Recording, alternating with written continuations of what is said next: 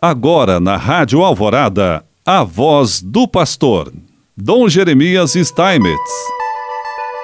Prezado irmão, prezada irmã, mais uma vez nós aqui estamos e queremos te saudar com alegria. Muito especialmente porque nós estamos nos aproximando do tempo da Quaresma, fazendo com que cada vez mais nós possamos compreender um verdadeiro programa quaresmal, que é exatamente escutar a palavra de Deus que converte o coração, a verdadeira atenção pelos outros, romper com a indiferença frente ao sofrimento, a disponibilidade para o serviço. Torna-se assim visível a corresponsabilidade da vida humana, pois somos todos irmãos e irmãs e por isso responsáveis uns pelos outros no a quaresma, ela é tempo favorável para sairmos de nossa alienação existencial que é causada pelo pecado.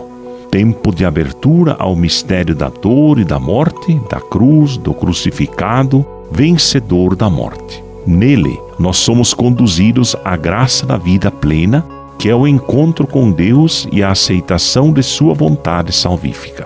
Por essa razão, o Evangelho abre nossos olhos para vermos a grandeza e a profundidade do viver em Cristo. Graças à escuta da palavra de Deus, percorremos um itinerário que nos deixa intuir a preciosidade da existência cristã e vivermos na liberdade e na verdade de sermos filhos e filhas de Deus.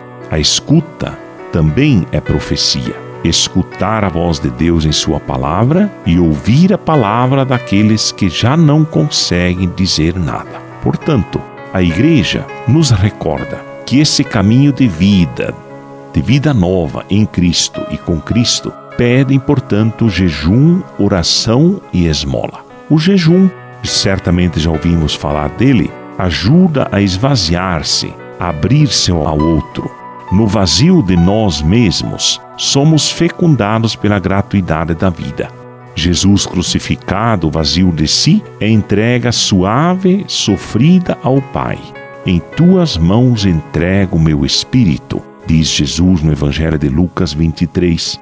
No jejum, somos reintegrados. A oração, diálogo de amor, de amizade, é aproximação, nova relação, exposição ocasião em que somos tocados pela amorosidade de Deus.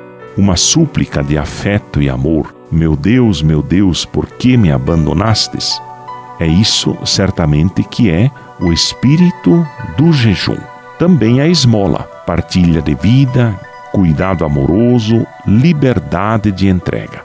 A esmola é encontro com o próximo, é exercício de compromisso com o dom da vida pois para o outro, o próximo é você. Curiosamente, este foi o tema da campanha da fraternidade de 1969.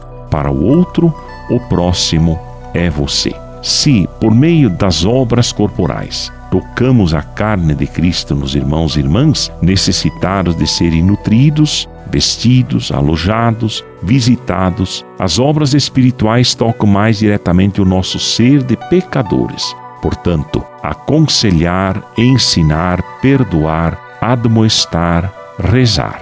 Por isso, as obras corporais e as espirituais nunca devem ser separadas. Com efeito, é precisamente tocando no miserável a carne de Jesus crucificado que o pecador pode receber em dom a consciência de ser ele próprio um pobre mendigo.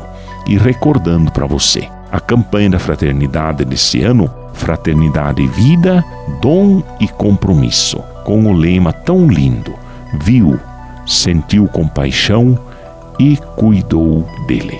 E que o Senhor Deus te abençoe. Em nome do Pai, do Filho e do Espírito Santo. Amém.